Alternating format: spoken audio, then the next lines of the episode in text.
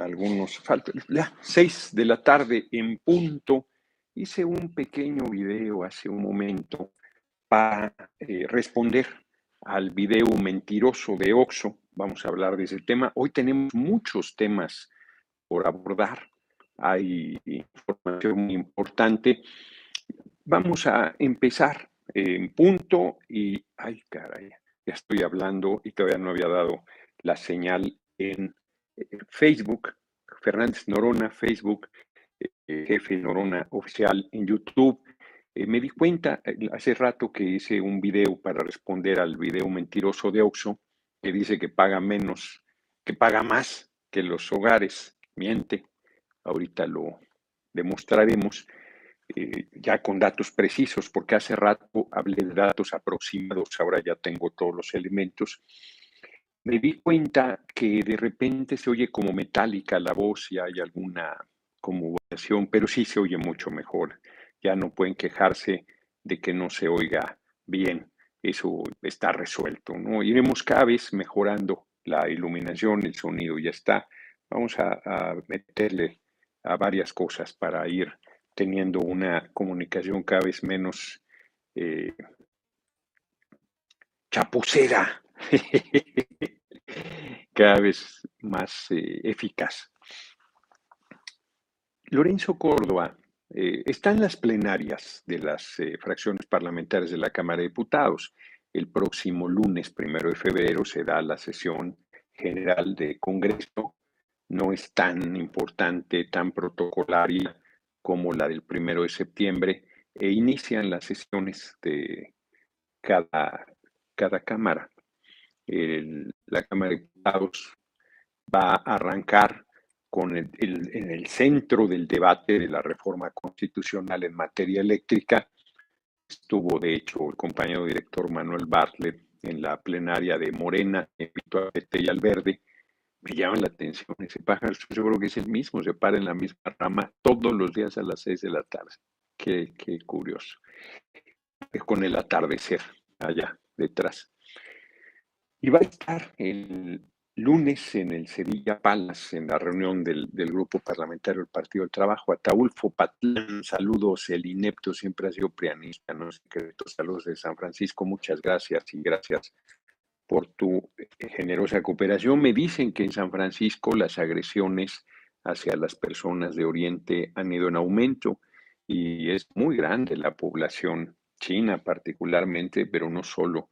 Se ha sido puerto de entrada desde el siglo XIX de migraciones importantes de Oriente y leía hoy alguna cosa sobre este tipo.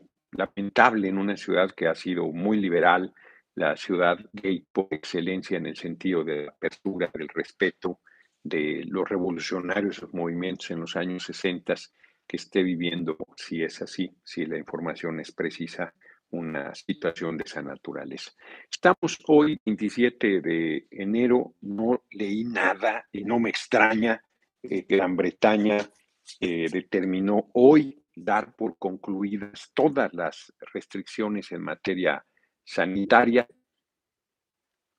y no hay ninguna información, no hay, pero nada de nada. Arcadio Barón López, Tribuno Patriota, muchas gracias.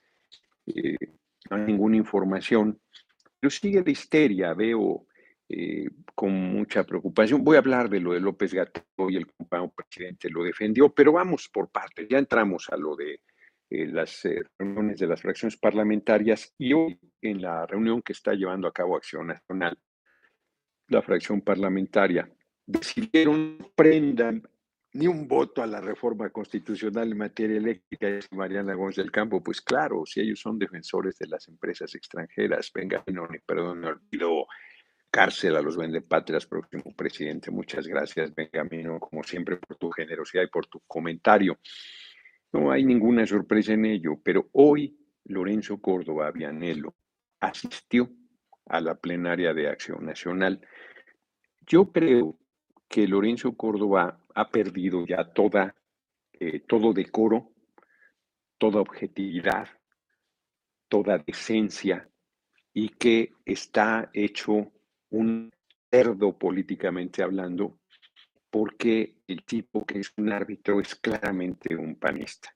claramente opositor, claramente panista. ¿Es para tanto el que se ha reunido con la fracción parlamentaria? Sí, sí, es el árbitro y debe mantenerse por encima.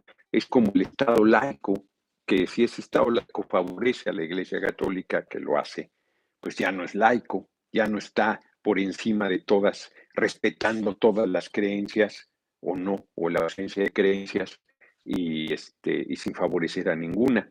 ¿no? Si tú financias, apoyas, promueves, pues estás siendo faccioso, parcial, estás rompiendo con tu responsabilidad. Como árbitro, peor todavía, porque un árbitro debe estar totalmente fuera de sospecha de cualquier simpatía o parcialidad. Si la tuviese, tendría que recusarse, es el término legal, o sea, excusarse de participar. El término legal es recusarse. Dante Salazar, muchas gracias como siempre por tu cooperación generosa y permanente, cotidiana.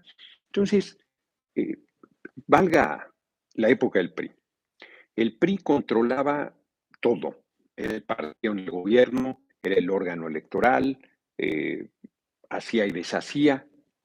El secretario de Gobernación, que mucho le han criticado a Manuel Bartlett eso porque él fue secretario de Gobernación en la época de Miguel de la Madrid y por lo tanto presidente del Consejo Federal Electoral, la Comisión Federal Electoral creo que se llamaba, le cargan el fraude de 88 cuando quien calificaba la elección era la Cámara de Diputados erigida en colegio electoral y la alianza del PRI y el PAN determinaron validar el fraude electoral de 88, no fue Manuel Bartlett. Eso está ahí, lo sé cuando fue senador el saco de pus, le dicen, el subnormal, le digo yo, eh, fue senador con, con Bartlett y como este de bocón, de desosicado de mi abuela, eh, planteó este tipo de cosas y Bartlett se fue sobre él, a pesar de que eran ambos senadores y tenían fuero, en un proceso penal que acabó ganándole el litigio. Hay algún libro por ahí al respecto y se ha hecho mucha eh, bibliografía o hay para comentar directo en vez de repetir eh, las eh, descrificaciones permanentes.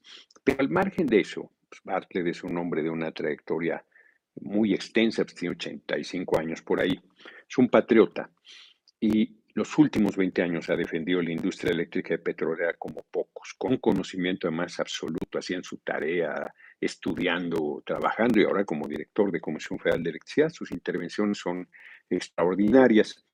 Les dijo, hicieron muy bien la reforma electoral, solo les falló una cosa, que perdieron la elección. Eso no lo, no lo previeron. Entonces, eh, el PRI, su secretario de gobernación, que eran priistas todos, y, en más de una ocasión virtuales candidatos a la presidencia de la República. Miguel Alemán, si mal no recuerdo, fue el secretario de Gobernación de Ávila Camacho en sus 40-46 y fue candidato a la presidencia, el primer civil después de la revolución. Luego, su secretario de Gobernación, él se quería reelegir y eh, quedó Adolfo Ruiz Cortines, que no era el secretario de Gobernación, o sí lo era, tengo dudas. Creo que no lo era. Adolfo Ruiz Cortines designó a su secretario de Trabajo algo extraordinario, a Adolfo López Mateos, como el relevo. Luego, Adolfo López Mateos designó a su secretario de Gobernación, Gustavo Díaz Ordaz, como candidato a la presidencia 64-70. Gustavo Díaz Ordaz designó a su secretario de Gobernación como candidato a la presidencia Luis Echeverría, 1970-76. Luego ya ahí se rompió. Eh, Miguel de la Madrid su secretario de Programación y Presupuesto, Carlos Salinas.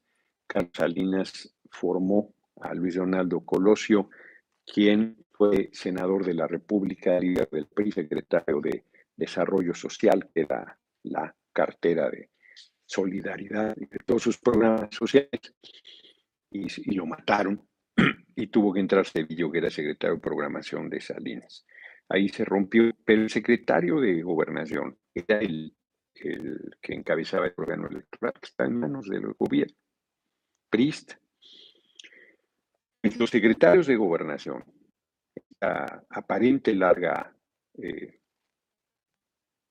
reflexión es para decirles que los secretarios de gobernación de los gobiernos priistas no iban nunca a los actos del PRI, a sus congresos nacionales, a sus convenciones, a en marzo al aniversario, a ninguna celebración ni a ninguna actividad priista. Porque ayer los presidentes del órgano electoral pues estaban obligados a la imparcialidad que por supuesto no cumplían, pero por lo menos cubrían la forma de no ir a los eventos del PRI. Que hubiese sido el colmo de los colmos. ¿no?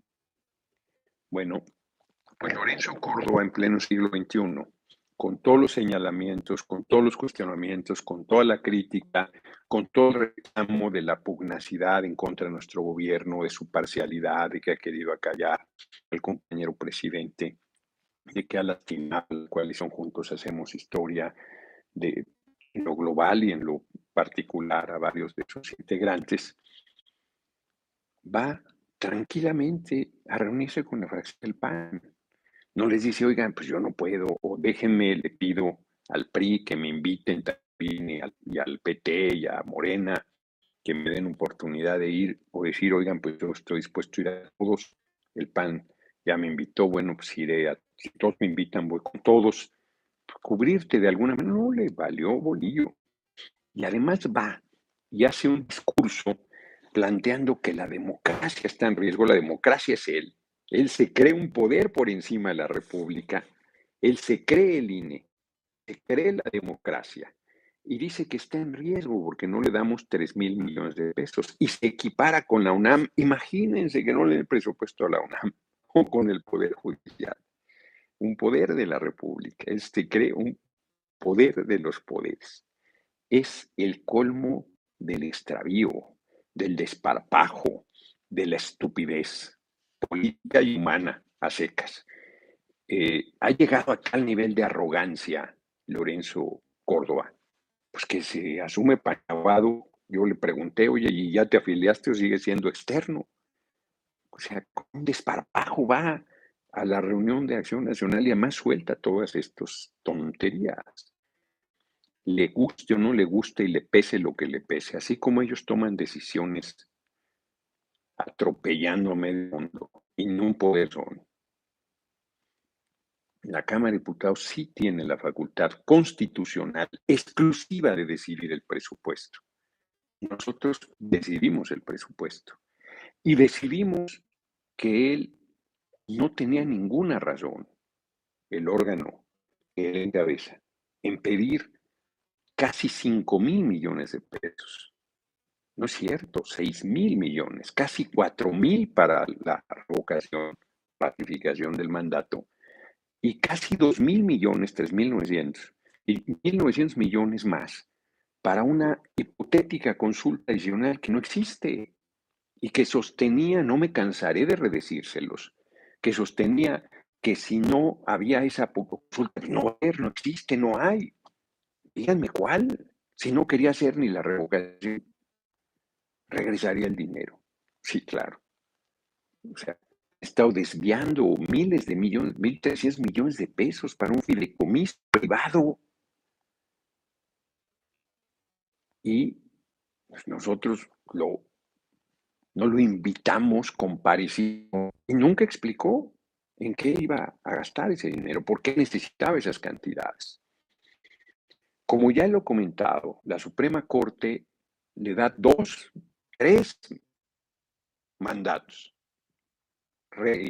insistentes, coincidentes, redundantes, que es redundar es otra palabra, es que pusieron que haga con, con R, empezar con R como se va a vivir con cualquier cantidad de palabras ahí en la red. Primero le dice la Corte, puedes incurrir en responsabilidades penales tras la consulta y le vale madre, dice, no la hago. Y el, y el, presidente de la Cámara, Sergio Gutiérrez, va y presenta un recurso a la Corte y la Corte le dice al INE, tienes que hacer la consulta. Y el compañero presidente presenta un recurso y la Corte dice, tienes que hacer la consulta, es un mandato constitucional. Además, ya se juntaron las firmas, cansaron de contar, contaron más de 3 millones, se necesitaban menos de 2, y ya pararon. 9 millones más entregaron y han intrigado que 18 mil muertos, no sé, tonterías. Han intrigado lo que han querido. Y se han callado que se entregaron 9 millones de firmas y que ya no las contaron. ¿Hay acuerdo todos los partidos? Sí, sí, lo que digan, ya no las contaron. Para ahorrar dinero. Aunque nuestro gobierno, compañero presidente, le demostró cómo puede obtener 3 mil millones de pesos con austeridad. Porque el Tribunal Electoral, que son una pandilla miserables del Poder Judicial de la Federación, iguales peores que el INE, le dice, tienes que hacerlo, pero ve con Hacienda. que te da? Pues eso, ese es un mecanismo legalmente inexistente. Si es un poder por encima de los poderes que se haga cargo, si es autónomo, que se haga cargo. Tiene su presupuesto, que se haga cargo. Entonces Hacienda le dice, oye, no, mira, pues si tienes 2.900 millones de pesos ahí, ve nada más las barbaridades, no, tantos millones, casi 100 millones en lavandería, en higiene, y ni siquiera higiene entendido como seguridad en el trabajo, fuera seguridad higiene para haya mejores condiciones. No, no, no, higiene a secas, limpieza secas. No dudaría que le paguemos hasta su tintorería es un escándalo. Entonces, no tiene vergüenza. Lorenzo Córdoba Vianelo está enloquecido políticamente, en la soberbia, pensando que a ser candidato. No ve que es que aquí están infle, infle. Hoy presentaron otra encuesta, la séptima de esa serie, donde esos me dan mucha ternura porque tienen tres constantes. Su, simpatizan con Marcelo Ebrard, lo ponen siempre arriba, cerrado con Claudia, pero siempre Marcelo arriba. Y luego ponen que si Luis Donaldo Colosio, a Luis Donaldo no, lo ponen frente a Marcelo. Marcelo gana de calle sin problema, a quien le pongas, ¿no? Con quienes hacen la comparativa. Y ponen a Claudia y Claudia pierde supuestamente con Luis Donaldo Colosio. Bueno, lo que hay que ver. A mí, por supuesto, me presentan en el cuarto lugar. Ya, ya, ya había yo logrado que reconozcan que estoy supuestamente en el tercer lugar. A no, estos me mandan al cuarto. Ponen a Tatiana por delante. Todo mi cariño y mi respeto a Tatiana, creo que. Extraordinaria compañera. Pero son unos manipuladores. Lorenzo, por supuesto, ni aparece. Se está perdido ante Delgado, eh, también ensoberbecido, igual enloquecido como, como Lorenzo Córdoba por diferentes razones, dice que va a ganar la presidencia, supone con Luis Donaldo. Riojas. Colosio Riojas. Y pues están ahí perdidos este, la derecha, ¿no? De la Madrid hijo por el PRI, Mancera por el PRD, el más alto, eh, antes que desaparezca el PRD. Nacional Canalla, que está prófugo de la justicia. Y así lo plantean. Entonces Lorenzo Córdoba está perdido, lo van a usar y lo van a tirar a la basura. Si nosotros no lo enjuiciamos políticamente, será en 2023 que se vaya definitivamente, él no estará en la elección presidencial, otra persona será quien presida. Ayer estuvieron golpeando a Santiago Nieto, por cierto, es que me acabé de, de esta Humphrey, su pareja, acaba de casar, y han estado golpeándolos en reforma por la casa. No me acuerdo cuánto cuesta, es una casa muy grande en el exterior y es un crédito que hay quienes saben las cosas de hipotecas y es, perfectamente posible que sea crédito porque además los dos tienen bienes y, recursos. Que por cierto no sé para qué se drogaron. Bueno, sus asuntos. José Manuel escribir otro libro, sí, debo. Debo escribirlo y gracias por tu cooperación. Entonces, Lorenzo Córdoba es de una desvergüenza inaudita. Insisto, compararse con la también hoy muy deteriorada UNAM, que sigue exigiendo a la comunidad universitaria que se vacunen para que puedan ir a clases y que está derechizada y que sus rectores andan apareció Barnes, pero seguro si invitas a más estarían en contra de la constitucional que se ha acreditado todas las raterías y que además pasemos ese tema que es el del OXO. Hoy el OXO. Bueno, primero las mentiras de ellos, que Comisión Federal de Electricidad no puede sola. Comisión Federal de Electricidad, hoy aquí, primero, abastía el 100% de la electricidad del país. Segundo, hoy aquí y ahora produce 32 mil gigawatts. Era la cifra que yo no tenía con precisión.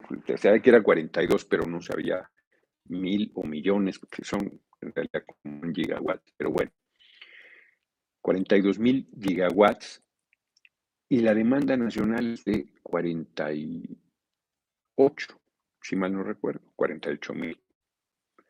Se puede llegar a estos 6 mil gigawatts más sin ningún problema, sin ningún problema. Los privados tienen también una capacidad de 42 mil. O sea, nosotros no vamos a batallar con la electricidad. Deberías tenerse mucho el 20% y estos estuvieron dándole permisos de generación de electricidad a diestra y siniestra, entonces hay una capacidad instalada de 42 mil. Compañero presidente, para no afectar esas inversiones, es que decide en la reforma constitucional darles hasta el 46% del mercado nacional y Comisión Federal mínimo el 54, para no afectar sus inversiones, para que sigan ganando, para que sigan eh, teniendo el 46% del mercado nacional de un mercado de 6 billones 300 millones de pesos. 6, de esto estamos hablando. Lo que está en debate, no es cierto que las energías limpias, no me cansaré de repetir, que los privados tienen el 62% ya del mercado nacional y solo 7% de ese 62, solo 7% son energías limpias, eólica y fotovoltaica. El 55% es con gas, ciclo combinado, derivado del petróleo. Están mintiendo cuando hablan de energías limpias. Están faltando a la verdad al decir que yo le, por eso les digo, dejen de mentir, debatamos con seriedad. Vamos a comprarles el 100% y lo que generen con eólica y fotovoltaica, pero tienen que pagar el respaldo. No tienen por qué estarlo haciendo CFE y aquellos nada más ganando. Todos los años que llevan ganando miles de millones de pesos, aparte de lo que roban, no le han regalado un kilowatt al país. Un kilowatt. Nada, todo es como dicen en mi colonia para el vencedor. Ha sido súper rentable. No, no me pones la lámpara, perdón, porque es que ayer se nos quedó como tres días de batería y aquí ahorita en vez de ponerla de una vez porque ya está el atardecer. Se ve bien, pero sí una vez. Ayer yo decía que parecía vampiro en el debate del canal del Congreso porque me senté aquí, y haberme sentado en otro lado y tantas palmitas que tengo, está todo oscuro aquí atrás, pero sí se veía el pilar este, eh, pero yo no, no, aquí transmisión no lo percibía. Sí, muy bien, muchas gracias. Sí, puede ser más, un poquito, está bien, esa va a durar todavía mucho más. Poquito. Ahí está, muchas gracias. Muchas gracias. Entonces, mienten con lo de las energías limpias. Mienten con que no puede solo, ha podido solo todo el tiempo y podría solo y por respeto a las inversiones que hicieron, es que se les deja hasta el 46% del mercado nacional. ¿Cuánto costaría la reforma? Podemos hacer esos números también. Pero lo que no podemos es regalarles un mercado de 6 billones 300 mil millones de pesos y una Comisión Federal de Electricidad que vale 7 billones 400 mil millones de pesos. Yo estaba hablando que son 13 billones, son 13 billones 700 mil millones de pesos, son casi 14 billones de pesos, 14 millones de millones de dinero del pueblo el mercado nacional no es dinero del pueblo, pero es dinero que, o sea, si, puede entrar solo a nuestra empresa, ¿por qué se le vamos a dar a ganar a los privados? Si eso nosotros lo hacemos bien. ¿Cuál es su aportación? Ninguna. 7% de energías limpias, 7%. Nosotros producimos muchísimo más con hidroeléctricas y están paradas porque tienes que comprarle primero el ciclo combinado con gas. La discusión es quién se queda con el mercado nacional. Es que no queremos un monopolio, pues yo sí lo quiero, ¿por qué no? O sea, eso no propone la reforma constitucional. ¿Por qué no vamos a, con CFE abastecer todo el mercado nacional? ¿Por qué no? Si las ganancias de ahí van a ir para hospitales, para caminos, para carreteras, para escuelas, para la gente, para programas sociales, para derechos constitucionales, ¿por qué no? Para vivienda, que tanta falta hace en el país. ¿Por qué no? ¿Por qué no vamos a hacer empresa poderosísima que además ahora todo se va a mover con electricidad? La humanidad, ¿por qué no va a ser manejo del Estado mexicano? No es nuestro, es del Estado del pueblo. Ganará en algún momento la derecha, yo ya no lo veré, yo me moriré triunfante. Vamos para muchas décadas de gobierno. Pero en algún momento regresarán. Pues ellos encabezarán la empresa como la encabezaron y la destruyeron sobre todo los últimos gobiernos del PRI y los, los, del PAN. Ladrones, exdirectores de CFE, de cabilderos de las empresas transnacionales extranjeras. Solo faltó que fuera Ochoa Reza a hablar por ellos.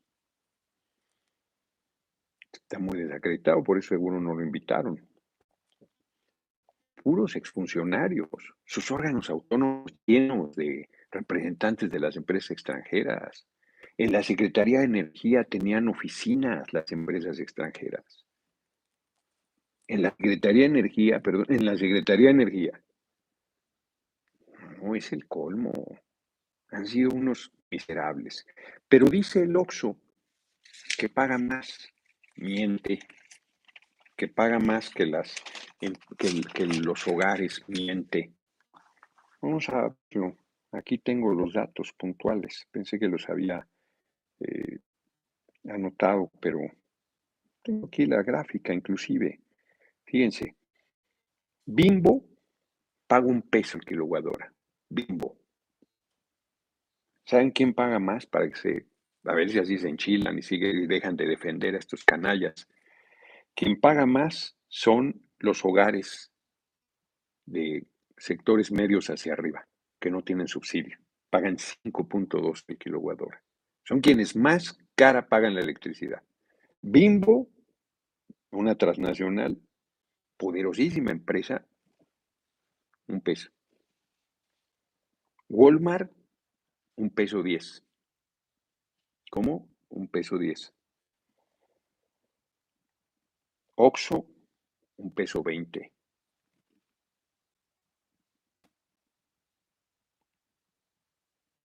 Hogares de clase media con subsidio, dos pesos treinta. Es falso que paga más el OXO. Y eso que ya está subsidiado, estos hogares de sectores medios.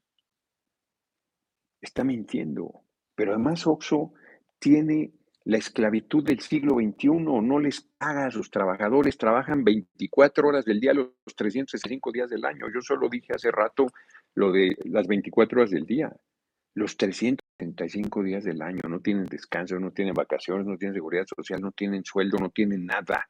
Tan peor que outsourcing. Nada. Y venden basura. Si un problema grave de salud ha sido con toda la emergencia sanitaria es la diabetes, ahí está lleno de cosas que generan diabetes, que dicen que son alimentos y no son alimentos. Endulzados con alta fructosa, leches, yogures, bebidas, refrescos, llenos los refrigeradores de, de eso. Hipertensión, diabetes, es carísimo, yo no entiendo, o sea, son prácticas porque están, pero las, las tienditas de la esquina, creo que vi un dato mal, las tienditas de la esquina, pues daban, tenían lo mismo y, más, eh, no, sí, me, me salté un dato. Las tienditas, tiendas de, de conveniencia, las tienditas de abarrotes de las colonias, tradicionales. Pagan 3.1 o byte diputado compartan los datos que tienen para aplicarlo en todas las redes sociales y se puede con el membrete CFE para que no tengan excusa los mareados que apoyan los derechangos. Sí, este cuadro es de CFE.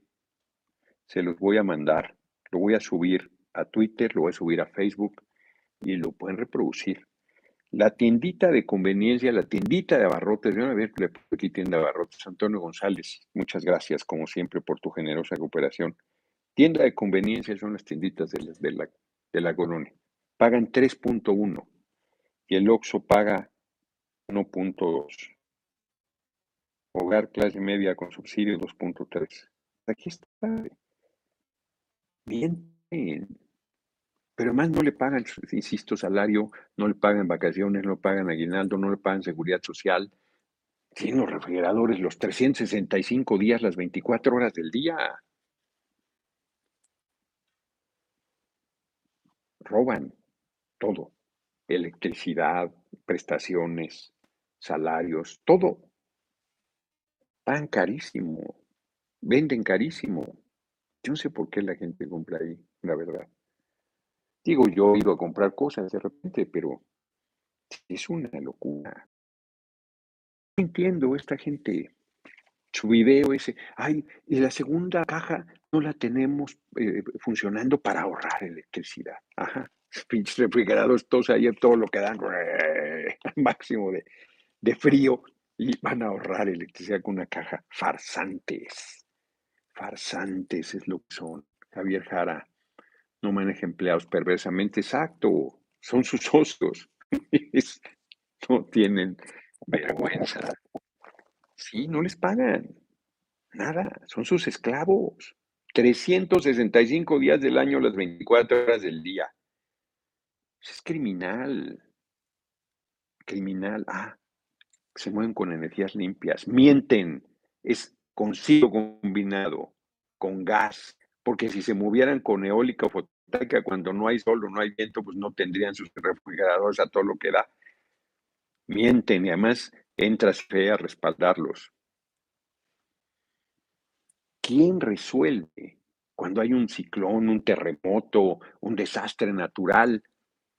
¿Los privados? Comisión Federal de Electricidad hace un año, ahora en febrero se va a hacer un año que se congeló en Texas todo el gas y los gasoductos.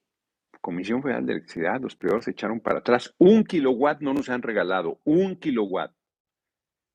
Desde que están produciendo electricidad para el mercado nacional, nos han regalado un kilowatt.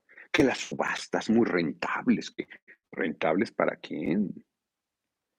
quieren que Comisión Federal haga de su cobrador más. Se les paga de contado. CFE es quien tiene que hacerse cargo, se le paga, si no le pagan, la red de distribución no la pagan, se ampararon frente al aumento de los... Ay, es que era muchísimo, pues es lo que cuesta. Es que es simpático. Pues, solo ganar, ganar y no quieren invertir nada. No, no pusieron nada de la red que hay en el país. Nada. Y la usan tranquilamente. No, dice la CFE, ellos son muy buenos para eso, son muy buenos para eso. Si tú eres burro, es muy bueno para cargar, carga toda la vida. Son unos cretinos. La próxima semana va Carlos Salazar a la Jucopo. No sé con quiénes más va, ya me toca estar. Ya, hoy fui a la montaña, subí un video. Yo pensé que me iba a costar más trabajo. Bien, voy al tiro. Mañana vuelvo a ir a la montaña, una caminata más larga. Tercer tema, que es importante. Ah, pues aquí lo había notado, Bimbo 1, Walmart 1.1, Oxxo 1.2, clase media 2.3, tiendas de conveniencia 3.1, hogar sin subsidio 5.2. Díganme, ¿de dónde sacan estos miserables que pagan igual? ¿Cuándo estará la reforma? Les entregamos a los privados toda la vía ferroviaria del país, todas las estaciones de ferrocarril, toda la estructura que por más de un siglo y desaparecieron el ferrocarril de pasajeros. Solo se quedaron con lo que era rentable para ellos de carga y en las zonas que es rentable. Lo es con tráiler de doble remolque que genera el 60% de los accidentes. En Argentina vendieron aerolíneas argentinas a Iberia. Iberia dejó de comunicar al país porque había lugares que no le era conveniente, rentable. Entonces le valió madre. Es buenísimo, Coseri, ¿no? Te lo dije. Te dije. Es que es un chingón. Albert Coseri. Entonces ella no había leído el de una ambición en el desierto. Es muy bueno. Le estaba gustando menos que el de Mendigos y Orgullosos, pero es muy bueno. E, es un tipo, es un revolucionario, pensamiento crítico poderosísimo, repudio a todo esto que llama modernidad. Es un, además, provocador, es, es un libro. Yo le dije, además, es un, es un pederasta no quiero leer nada de eso. Bueno, léelo. Y se te va cayendo todo Fumahashis y la chingada, todos los lugares así de que debe ser un mal tipo para nada. Es un libro fuerte, bueno, una ambición en el desierto. Yo estoy terminando, ya que me hice una digresión literaria, les quiero leer algo, además, a ver si da tiempo, porque tengo demasiadas balas aquí. Marisé Condé, la deseada, ya tengo ganas de conocer la isla de Guadalupe en el Caribe. Ya casi la termino. Es muy buena, Marise Conde. Qué fuerte la reflexión sobre la gente que va ahí tirando vida porque está herida, porque su papá, su mamá, o los dos, no los querían, porque los trataban mal, porque no se encuentran, porque se sienten eso. Van heridos, sangrando por la vida. La mayoría de las personas así y, no resuelven. Se hace un adulto en el azote, como le decía una persona, una amiga, este, ya supéralo, o ve a terapia. Pues sigues en el azote, no es que no me querían, es que tal, es que cuál, es pues sí, la vida es cabrona, hombre, no, no es ser y cantar, la vida es difícil. Ningún pendejo llega viejo, bueno, está Fox, pero la excepción confirma la regla es duro, eh, no, es fácil. Es un regalo maravilloso, es una chingonería, pero también es complicado. Que uno tiene que ir resolviendo las cosas, porque, claro, hay gente que, que ha sido muy difícil, muy difícil. Las condenan a. Bueno, estoy viendo un tema que yo voy a retomar ahora que haya el periodo ordinario. En Guadalajara están asesinando a indigentes. Se necesita ser miserable para a un perrito, un gatito, matarlo, hay gente que lo hace. A un ser humano, porque vive en la calle, qué cobardía y que... Y son, se dicen creyentes, estoy seguro, estoy seguro. Hay un libro, La Cena, de un, no sé si es alemán o austriaco, se subió además y no le decía que lo checara. es durísimo también sobre eso mata a un junior ahí en un cajero, les prende fuego a indigentes. Terrible, lo demás. Cretinos, terrible. Racismo, clasismo, barbarie. Se creen superiores a otros seres humanos. Todas y todos somos iguales, todas y todos valemos lo mismo. No sabes, te puede caer una situación de que caigas en desgracia, que algo te rompa, ¿no? En fin, es un tema fuerte el de las ejecuciones. Y quiero platicarles rápido una anécdota. Fíjense que me dice ayer Janet, la responsable. Bueno, 21 millones de contagios la semana pasada. Alguien por ahí usa el eufemismo de que tenemos que estar preparados para contactos. Pues yo francamente creo que en esta etapa nos vamos a enfermar todos y que te va a servir de inmunización.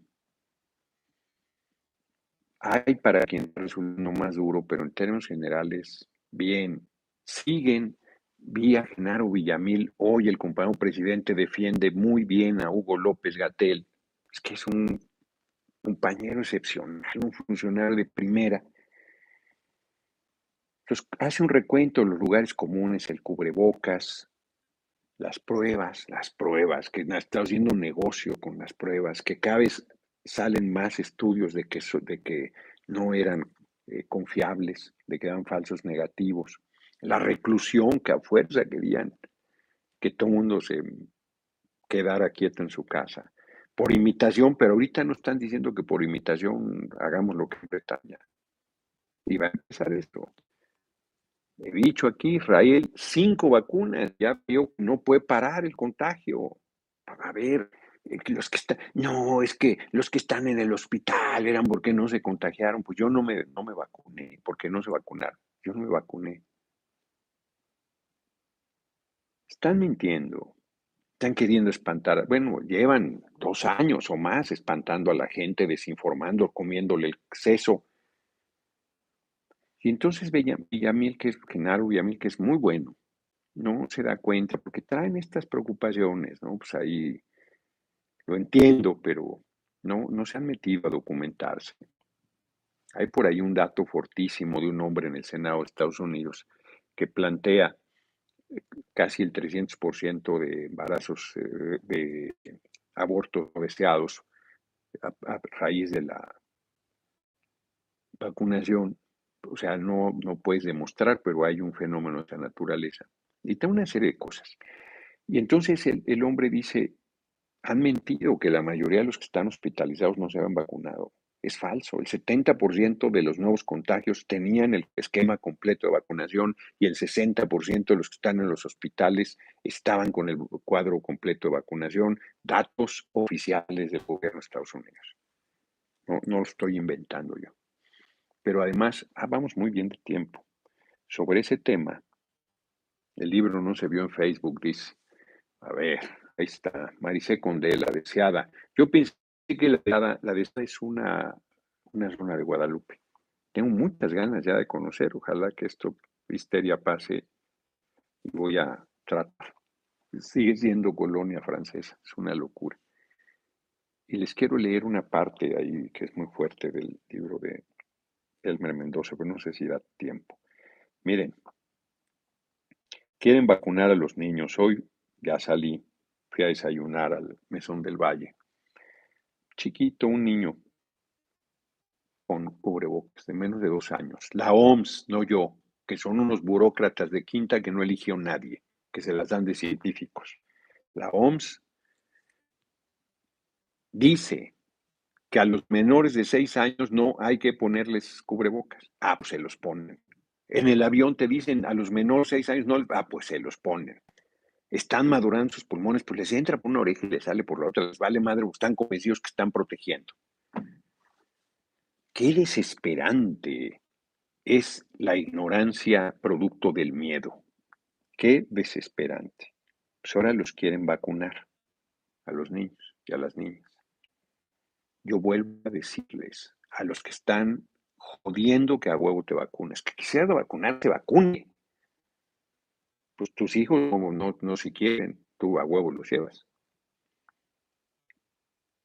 Pero yo les digo, ¿cuáles son? Sí, otra vez con lo mismo, Leo, que hueva, vete, adiós, chao.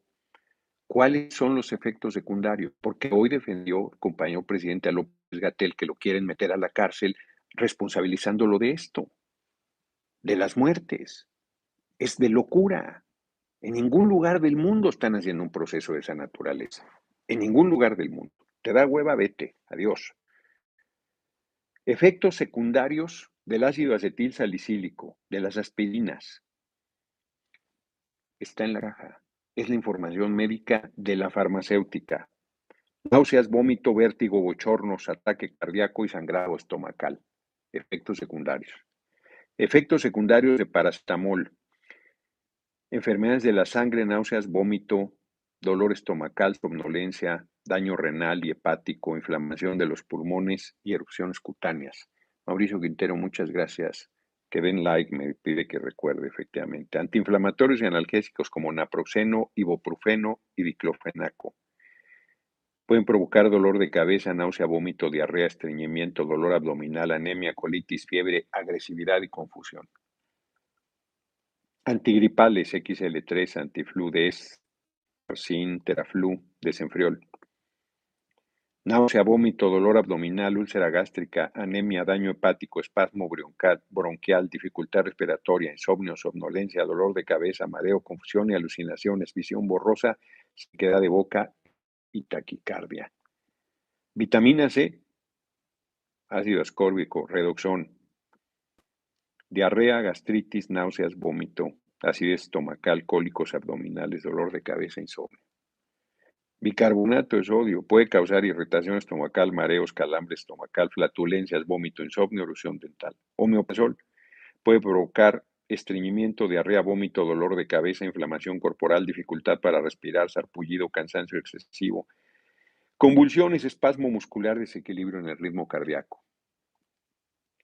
Pepto-Bismol, estreñimiento, estreñimiento, pérdida de oído, zumbido en los oídos, dolor de cabeza y espasmo muscular. Treda, náusea, estreñimiento, vómito, dolor abdominal, somnolencia, alucinaciones. Estos son los efectos secundarios acreditados de los medicamentos más usados. 89% de la población se automedica. Díganme cuál es el efecto secundario de las vacunas. Alguien dígamelo. Sobre todo, no, aunque falta el volumen, pues ya, ya está, este, no, no, revisa tu equipo ahora sí, el charro negro. Se ayuda a mucha gente para que no se deje manipular, Daniel Ortiz dice.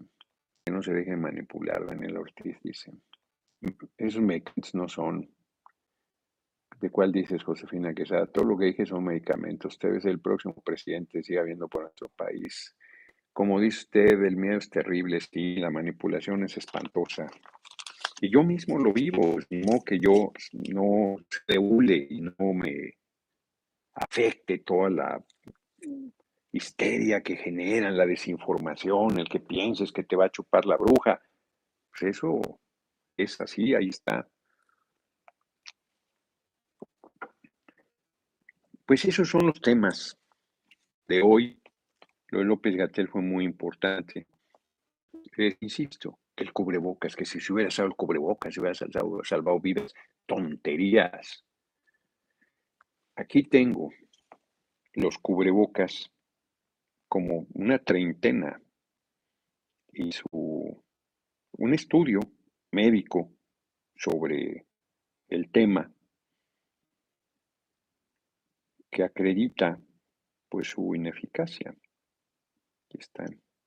Aquí están los eh, el N95 tiene 95% de efectividad con Omicron, con Delta, con Alfa y con bacterias el 100%. El N95. El KN95 igual. El KF94, de los cuales por supuesto no usa nadie, 94, 95, 97, 99, muy altos. El FFP3, 86, 88, 90 el quirúrgico de tres capas, que es el que trae todo mundo de una capa sencilla. El quirúrgico que se usa para pasar a las operaciones. Tres capas. Para Omicron 75%, para Delta 76%, para Alfa 78% y para bacterias 80%. El FFP2 66%. Se los puedo ir enseñando, ¿eh? aquí están las fotos. 68 en delta, en alfa 70 y bacterias 75%. FFP1 55% de efectividad y es uno que se ve súper profesional. Nada de los trapitos que traen. Delta 56, alfa 58, bacterias 60. Quirúrgico de una capa. 15% de efectividad Omicron, 20% de efectividad Delta, 35% alfa y 50% de efectividad bacterias y es parecido al que usa la mayoría de la gente si es que usa un cubrebocas. Tela, el 2% en COVID, el 5% en delta de, de, efectividad, el 10% en alfa y el 40% en bacterias. Aquí están. Aquí están. Esponja, cero. El esponja que usan muchos porque es muy, muy de moda, muy fashion, no sirve para nada. De todos, el peor es esponja. Luego los de tela, algodón, poliéster, licra y nylon, 2%, 5%, 10%, o sea, en Omicron 2%, en Delta 5%, en Alfa 10% y en bacterias 40%. O sea, Lo que usa la inmensa mayoría de la gente tendrá que usar el N95 o el KN95 o el KF94. Todos son súper especializados. El quirúrgico de tres capas. Pues no vas a andar con eso en la calle. Y además con una serie de eh, medidas adicionales de higiene. Lavarte las manos, no tocarlo con las manos, meterlo, guardarlo en un sobre eh, perfectamente, ¿cómo se dice cuando está a seco? ¿no? Cerrarlo, sacarlo, si se humedece, vámonos a otra cosa. Entonces están diciendo barbaridades con lo del cubrebocas. Pruebas si hay falsos positivos. Yo me hice la prueba la vez pasada que me enfermé un viernes, porque se había enfermado una persona de mi círculo cercano. Salí negativo. Fui al día siguiente a una gira y ahí me di cuenta que me había enfermado. Me empecé a sentir mal. El domingo ya no fui a ningún lugar, cancelé todo, dije estoy, estoy enfermo. El lunes que fui a hacerme la prueba yo sabía que iba a salir positivo había pasado muy mala noche. Y el viernes la prueba había dicho que yo estaba bien. Yo pude haber viajado fuera del país, por ejemplo, con la prueba del viernes. Haber entrado el sábado a cualquier país sin problema y el domingo ya estaba yo frito. 14 días. Se escucha mal.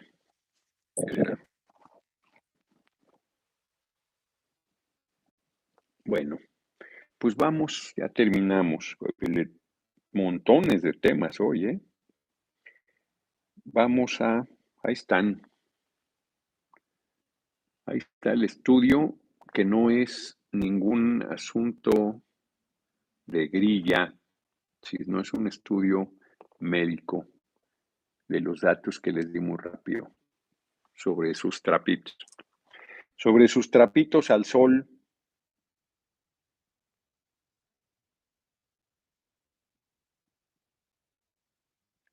Nos vemos.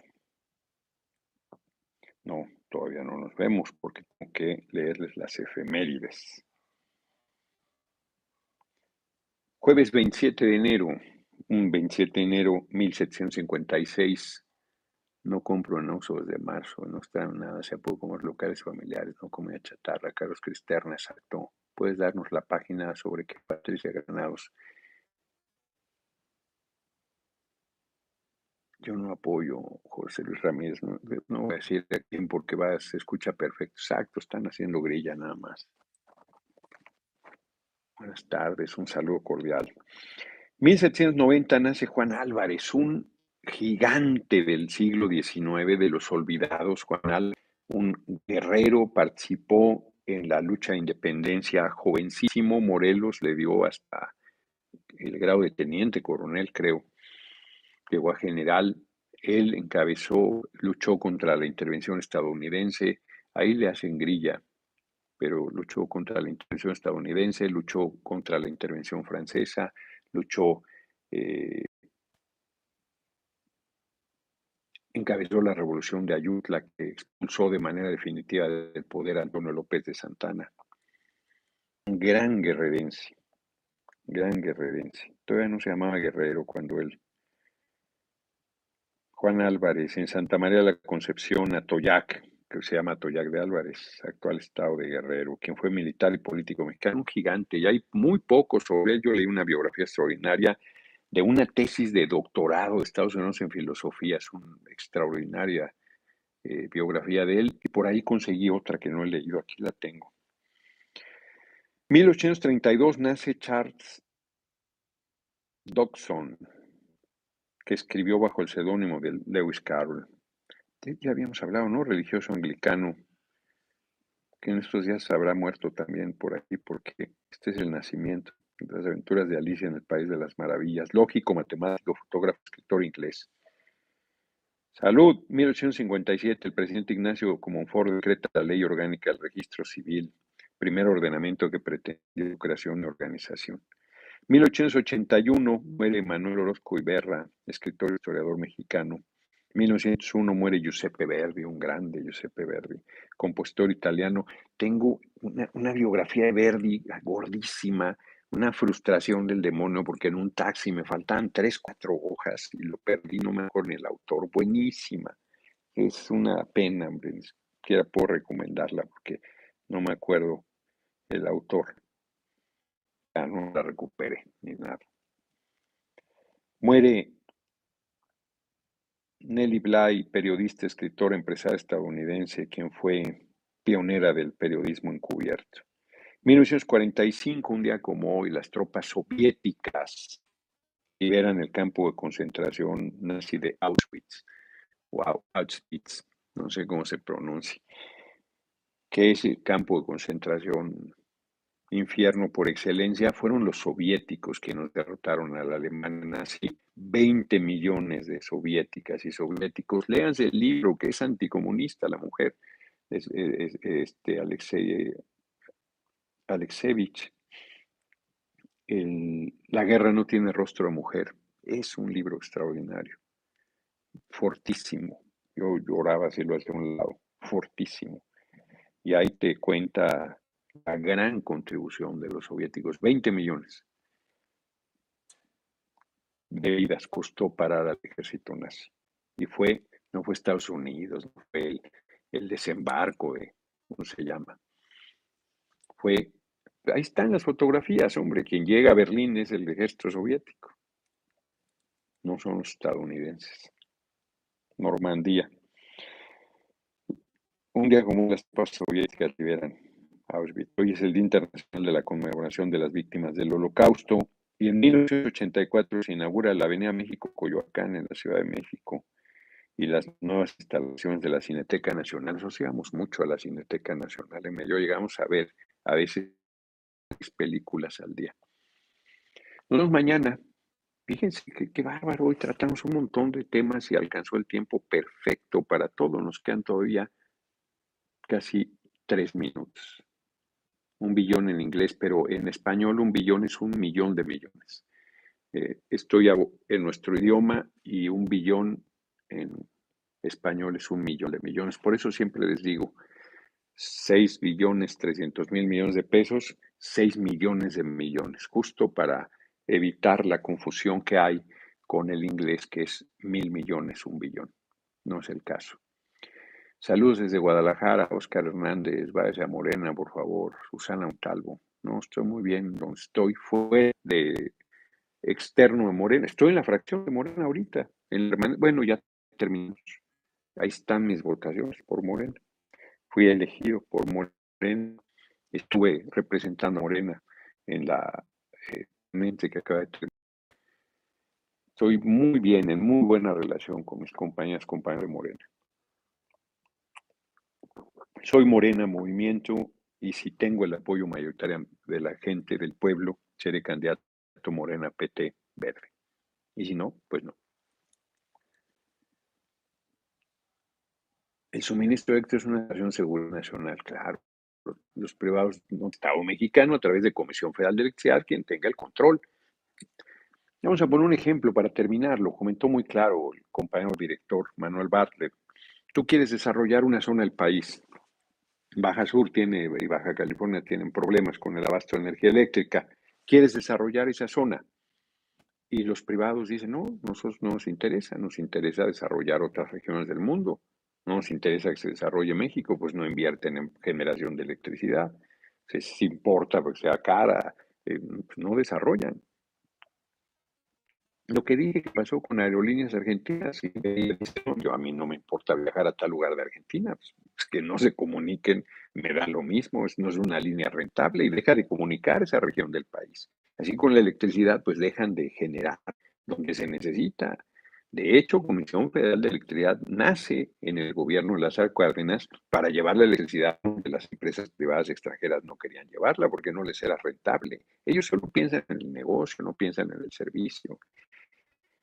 Y que los que dicen que no generamos energías limpias, ¿dónde están los campos eólicos o fotovoltaicos de Fox, del eh, cabeza hueca de Fox, del usurpador de de Enrique Peña Nieto, no existen. compañero presidente inició ya la construcción del campo fotovoltaico más grande de América Latina y el octavo más grande del mundo en Puerto Peñasco. Están diciendo mentiras. Mentiras y más mentiras, no es grilla ni lo decimos lo del audio para molestarlo, no todos tenemos excelente oído para escuchar sus charlas, hay que subir todo el vol. Pues súbanlo, pues súbanlo, yo ya hice todo lo que puedo hacer. Yo ya chequé con mi transmisión y lo único que detecto es que el sonido está bien y que luego se oye metálico. Entonces, si a lo mejor su equipo está en un lugar público, bueno, pues así está. La inmensa mayoría oyen bien. Exacto, excelente. No me aceptado en Twitter, no, no sé qué tengo que aceptar. Este, Antonio Flores, hola licenciado, me puede pasar su teléfono, se lo voy a agradecer, mejor contactarme con usted, no estoy contestándole a nadie. Estos días está Mónica regresando las llamadas, hablen con ella 55 45 01 19 45. Todas las llamadas que me han estado llegando hasta el día de hoy, todas se las pasé. Es Betlana Alexevich, exacto. Ella es la de el rostro. La guerra no tiene rostro de mujer. Pues nos vemos.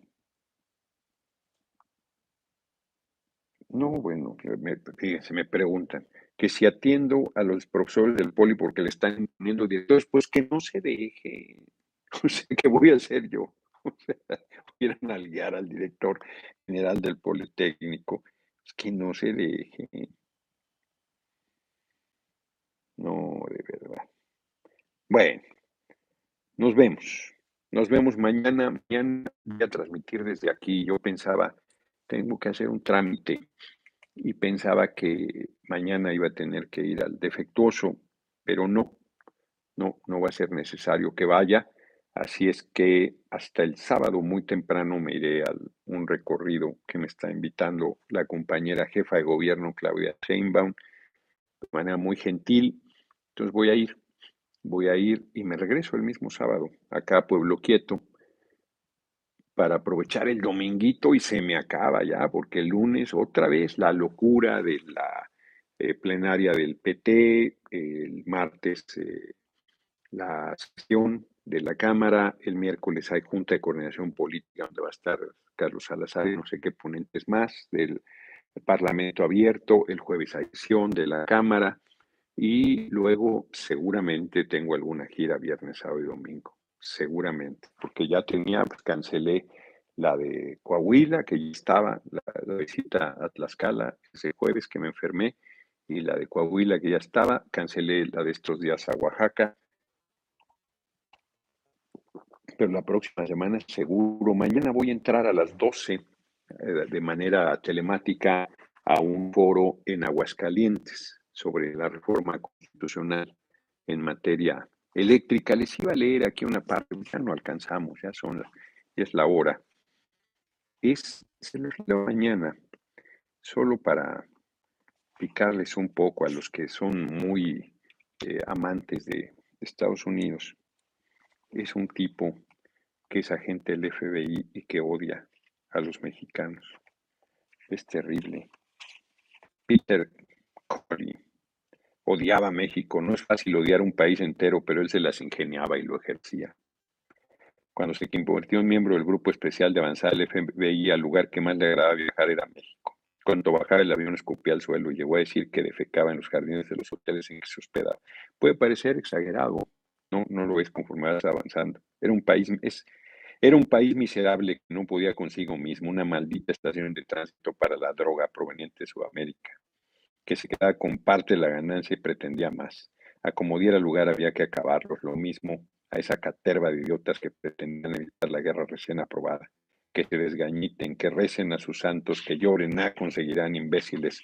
Aparte, todos esos latinos infestando sus campos, restaurantes y tiendas causarán la perdición de la nación más poderosa del mundo ¿Será posible exterminarlos o cuando menos esclavizarlos?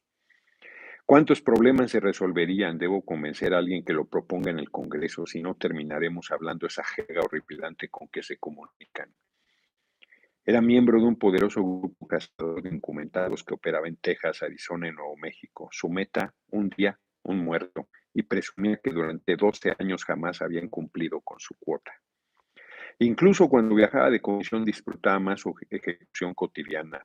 La madrugada anterior en una calle de Westwood, cerca de la Universidad de California, había aniquilado a una mujer que cuidaba de niños y un operador de cabo cuando se dirigían a su trabajo. Sabía por experiencia que el día siguiente sería abrumador y prefería adelantar. Al regreso había una serie con, bueno, dice, hay una serie de tonterías. Este es igual, este es un país asqueroso que no tiene remedio y no nos dejan más opción que manipularlo a nuestro favor. El acuerdo que firmamos anoche fue genial, dos mil efectivos es una buena cantidad que vendrían a México. Es en la época que usurpó la presidencia que está ambientada esta novela policíaca del Mendoza, la prueba del ácido. En la tele, el presidente de Estados Unidos emitió un mensaje: el anciano no debería dejar este país tan corriente y menos ese rancho tan vulnerable. Se expone demasiado. Alguien debería hacerme caso. Esa es la visión de no pocos en Estados Unidos sobre nuestro país. Un nivel de racismo y de clasismo brutal, que me parece ahí lo plantea con toda crudeza. Nos vemos ya, 7 con 6, al final lo leí. Nos vemos mañana. Claro, México es una maravilla. ¿qué, opinas pagar en los impuestos de venta de Banamex? Ahí con el, con el patrimonio cultural que tienen. No, el patrimonio cultural de estos apartes es patrimonio del país. Tienen que pagar sus impuestos y pueden seguir manteniendo el patrimonio cultural siempre con el acuerdo de no, de no sacar del país y de preservarlo. Tiene la colección de arte mexicano más importante del, del siglo XVI a la actualidad.